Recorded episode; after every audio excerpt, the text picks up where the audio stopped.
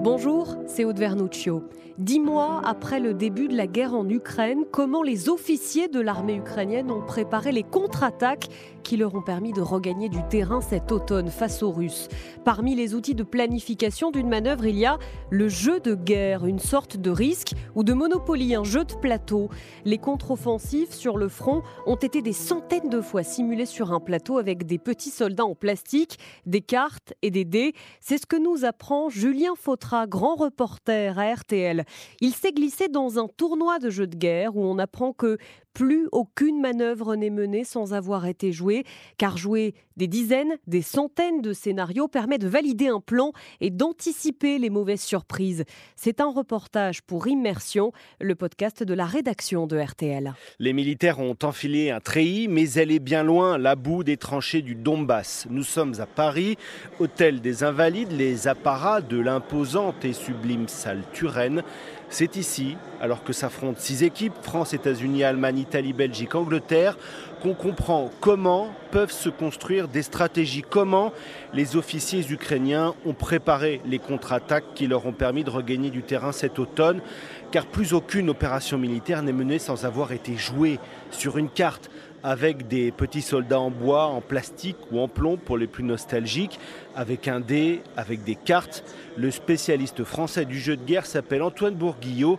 Il utilise cette méthode pour former les futurs généraux de l'armée française. Parmi les aides qui, sont, qui ont été apportées aux, Ukrainiens, il y a effectivement euh, cet outil de planification qui est très utile et très efficace, qui est le jeu de guerre. Donc oui, il y a eu des sessions de jeux de guerre qui ont été organisées avec des officiers de l'état-major ukrainien euh, par euh, certaines grandes nations qui, qui appuient l'Ukraine actuellement. Ça permet non pas de prédire l'avenir, mais en tout cas d'identifier des problèmes et des points bloquants.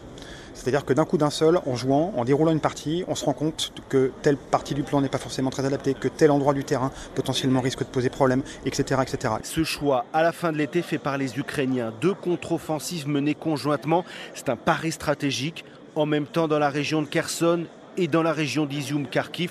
Ça a été joué avant dans les états-majors, l'état-major ukrainien qui a ainsi euh, compris qu'il pouvait le faire, que les Russes seraient déstabilisés. Choix gagnant de la part de Kiev. On avait pu constater que euh, les Russes avaient énormément de problèmes de coordination et que donc du coup effectuer deux attaques simultanément dans deux points pas forcément euh, proches les uns des autres était susceptible de les déstabiliser encore plus que si on faisait juste une, seule attaque en, un seul endroit. Dans la manière dont les, Ukrainiens ont mené leur préparation de, leurs offensives, le jeu, ça a certainement été un appui extrêmement important pour affiner le plan. Le jeu sur lequel s'affrontent les équipes aujourd'hui est un jeu qu'on trouve dans le commerce. Il s'appelle Mémoire 44 sur les batailles historiques de l'été 44 en France, Seconde Guerre mondiale. Si on fait ça, ça va exploser, ça va exploser nos blindés sur le centre. Derrière, on fait une percée dans la foulée. Là, tu valides Allez, le reste, on verra. Mais euh, Le conciliabule que vous entendez, c'est celui de la doublette française. Commandant Arnaud et chef d'escadron Guillaume, élève à l'école de guerre terre.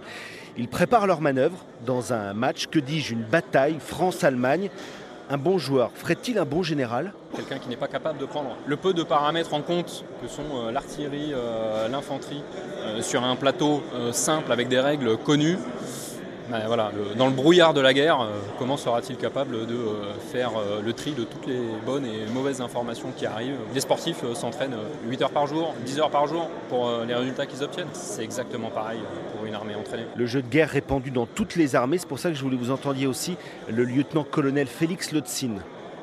les wargames, c'est très important pour faire des décisions et pour agir flexible on déplace des pions sur une carte. Pas plus compliqué que ça dans le principe. Les pions, ils sont de couleurs différentes selon les équipes. Ils sont de la taille des bataillons ou des compagnies. Certains représentent les batteries d'artillerie. Et la carte, posée sur une table avec les joueurs autour, elle représente les reliefs du terrain. Faire la guerre, c'est avant tout connaître la géographie. C'est la première des contraintes que me décryptent les arbitres du jeu, les commandants Christophe et Thomas, les stratégies françaises d'un côté, allemandes de l'autre, avec les mêmes mots que sur le champ de bataille. Pour l'instant, donc, euh, on a une, euh, première attaque euh, aérienne de la part des Allemands qui ont, joué ça en premier, ce qui permet en fait de créer de l'attrition chez l'adversaire. Une deuxième attaque sur le flanc droit, partie allemande. Je crois qu'ils en fait, ils vont essayer de faire l'effort à mon avis là-dessus, ce qui correspond aussi au fait qu'ils aient, le, qu'ils aient le maximum de leurs troupes blindées qui sont, qui sont dans ce, secteur-là. Et donc les Français tentent de se défendre. Là, voilà, ils sont de, se défendre. Et la question, c'est de savoir est-ce que, par quel biais ils vont pouvoir réagir Est-ce qu'ils vont utiliser leur artillerie qui leur permet de tirer plus loin mais avec moins de dégâts Ou alors est-ce qu'ils vont essayer de pousser leur avantage avec, leurs avec leur infanterie? Tout est ouvert pour l'instant. On peut dire qu'effectivement les Français ont utilisé leur infanterie en défensive s'appuyant sur le fameux bocage normand, donc face aux différents assauts des chars alliés. Et lorsque les blindés alliés ont été trop engagés à découvert face aux unités retranchées dans le, bocage, euh, les joueurs français à ce moment-là fait le choix d'utiliser leurs unités Panzer pour contre-attaquer. Et c'est cette contre-attaque qui a emporté la décision en fait tout à fait, un petit contresens de l'histoire, mais voilà. Selon les, observateurs, les militaires présents lors de ce petit tournoi, le commandement russe, l'état-major à Moscou, n'a pas suffisamment préparé son offensive du 24 février. En tout cas pour le colonel Sébastien Chenbeau, directeur de l'école de guerre-terre, si l'armée russe avait joué davantage son plan, son plan d'attaquer sur autant de fronts à la fois, de Kiev au nord jusqu'au sud de l'Ukraine, elle aurait identifié les difficultés. Ils avaient sûrement des présuppositions pour leur, pour leur action qui était fausse. Et présupposition qu'ils auraient peut-être dû euh, challenger euh, beaucoup plus. Hein, je pense notamment à, la réaction de la population euh, ukrainienne, dont on voit bien qu'elle n'était pas à la hauteur des espérances des Russes. L'armée de terre française, comme les autres grandes armées du monde d'ailleurs, a même créé ses propres jeux, les pions correspondant exactement à ses stocks d'armes. Des jeux qui ne sont pas dans le commerce, vous imaginez, parce qu'ils dévoileraient des secrets sur les capacités dont disposent nos soldats. On ne va pas euh, simuler une opération avec 200 canons César alors que la France n'en a plus que 64 en stock. Mais pourquoi aujourd'hui n'est-on pas passé aux jeux vidéo plus modernes qu'un plateau avec des pions, non? Alors c'est vrai que les jeux vidéo et le, la 3D euh, c'est très sexy, peut-être plus que euh, des, pions en bois qu'on déplace sur une carte. Néanmoins, le simple fait de déplacer des objets, d'enlever vos unités quand vous les avez perdues, ça crée une forme de mécanique sur le plan intellectuel. Accessoirement, c'est quand même beaucoup moins onéreux pour vous donner un ordre d'idée, quand on a développé le jeu, les premiers prototypes qu'on a utilisés, ça nous a coûté moins de 1000 euros. Et aussi parce que la guerre et les dizaines ou les centaines de morts chaque jour aujourd'hui dans le Donbass le prouvent, la guerre, ce n'est pas du virtuel. 200 ans qu'on utilise les jeux de guerre pour euh, former les généraux, c'est l'armée allemande, la Prusse pour être précis, qui en est à l'origine. Et depuis 200 ans, les dés, des dés tout simples, ce sont eux qui permettent de la façon la plus efficace possible de créer du hasard, de créer de l'incertitude. Et c'est pour cela euh, qu'on peut jouer, qu'on peut s'appuyer sur de vieilles batailles, la concentration des feux, se garder une capacité de réserve, économiser ses forces. Ces jeux sont permettent la répétition des fondamentaux de la tactique et de la stratégie militaire. Les problématiques du combat, euh, du combat interarmes euh, entre les blindés, l'infanterie, l'artillerie, demeurent quand même globalement les mêmes. Et, c'est ça qui est, à mon sens, au cœur aussi de nos préoccupations et la raison pour laquelle on travaille là-dessus avec les, avec les jeux de guerre et pourquoi on les utilise parfois aussi de manière historique, parce que fondamentalement, j'ai envie de vous dire que de la bataille de Cannes en 206 avant Jésus-Christ à aujourd'hui, les problématiques du commandement, c'est toujours les mêmes en fait. Hein. c'est comment est-ce qu'on transmet ses ordres, quel, choix on va faire, comment vont réagir les hommes aux, la, aux, pertes, aux, aux tirs, au combat.